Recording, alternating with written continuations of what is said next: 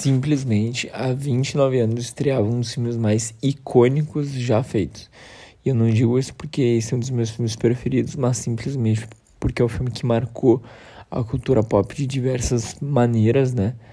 Porque esse filme ele embalou muitas tardes ali de sessão da tarde, além de um filme comfort, né? Aquele comfort movie, aquele filme que a gente coloca para se sentir sempre feliz, né? Sem dizer que é um filme que tem piadas, tem é, uma história simples, mas que funciona muito. Basicamente, para quem não lembra de qual filme eu tô falando, ele se chama Abracadabra. Ele é da Disney, foi dirigido pelo Kenny Ortega, que para quem não tá pegando essa referência de nome, é o diretor de High School Musical, entre tantas outras produções. E na verdade, logo no começo da carreira dele, né? Porque agora, vamos dizer aí, o Kenny deve ter uns 60 e poucos anos.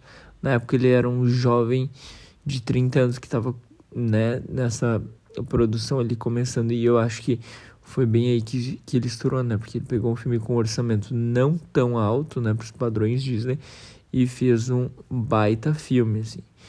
Uh, mas, resumindo, lá no filme original tem o Max Dennison, que é um adolescente, que ele acende a vela da chama negra em Salem e ele traz de volta as irmãs Sanderson, diretamente do século XVII, que são três irmãs que querem lidar com vingança, né? Elas querem as crianças para se manterem jovens e tudo mais. Tem todo aquele plot de bruxas.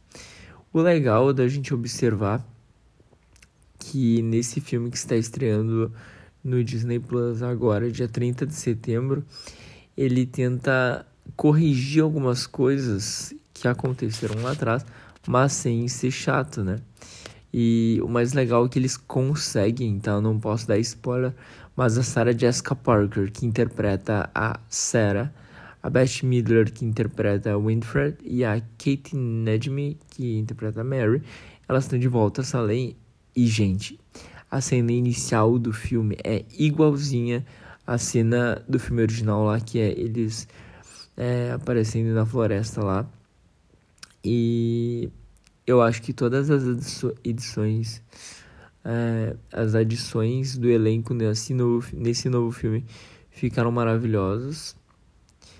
E ficaram maravilhosas. E eu acho que a caracterização é um dos pontos mais altos do filme, porque com magia ou sem magia, dá pra ver que parece que não mudou nada, parece que realmente elas ficaram, é, sei lá, congeladas no tempo. E o legal é que a mistura delas é absurda. E também, assim, só um elogio às três. É, eu queria destacar também muito a Sarah Jessica Parker. Porque lá nos anos 90, Sex and the City nem tinha estreado ainda. Ou seja, ela não era um ícone fashion, ela não era um, né, um ícone que hoje ela é. E o papel dela lá no primeiro filme é muito de ser aquela irmã, né? Dumb, né? Uma irmã mais burrinha e tudo mais. E nesse filme ela é a mesma personagem. E, e é engraçado ver como uma atriz desse tamanho ela aceita a Beth Midler mandar nela e tudo mais, a Winfred, né? E, cara, é sério, é maravilhoso e ele traz referências um pouco ao que essa geração está vivendo.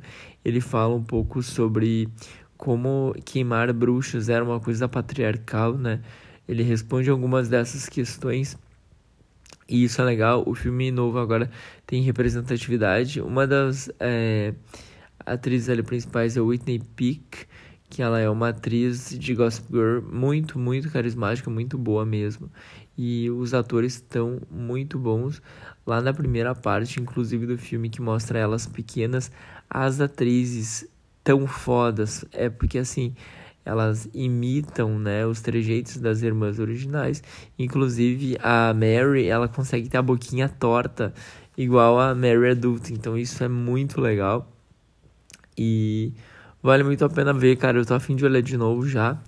Eu gostei que a Disney fez um evento no cinema e passou a Bracadabra 2, uh, enfim, pra gente assistir. Imagina que legal um filme que vai pro streaming, mas olhar no cinema, sabe? Foi incrível, assim. Inclusive, eu fiz todo um rolê pra ir assistir.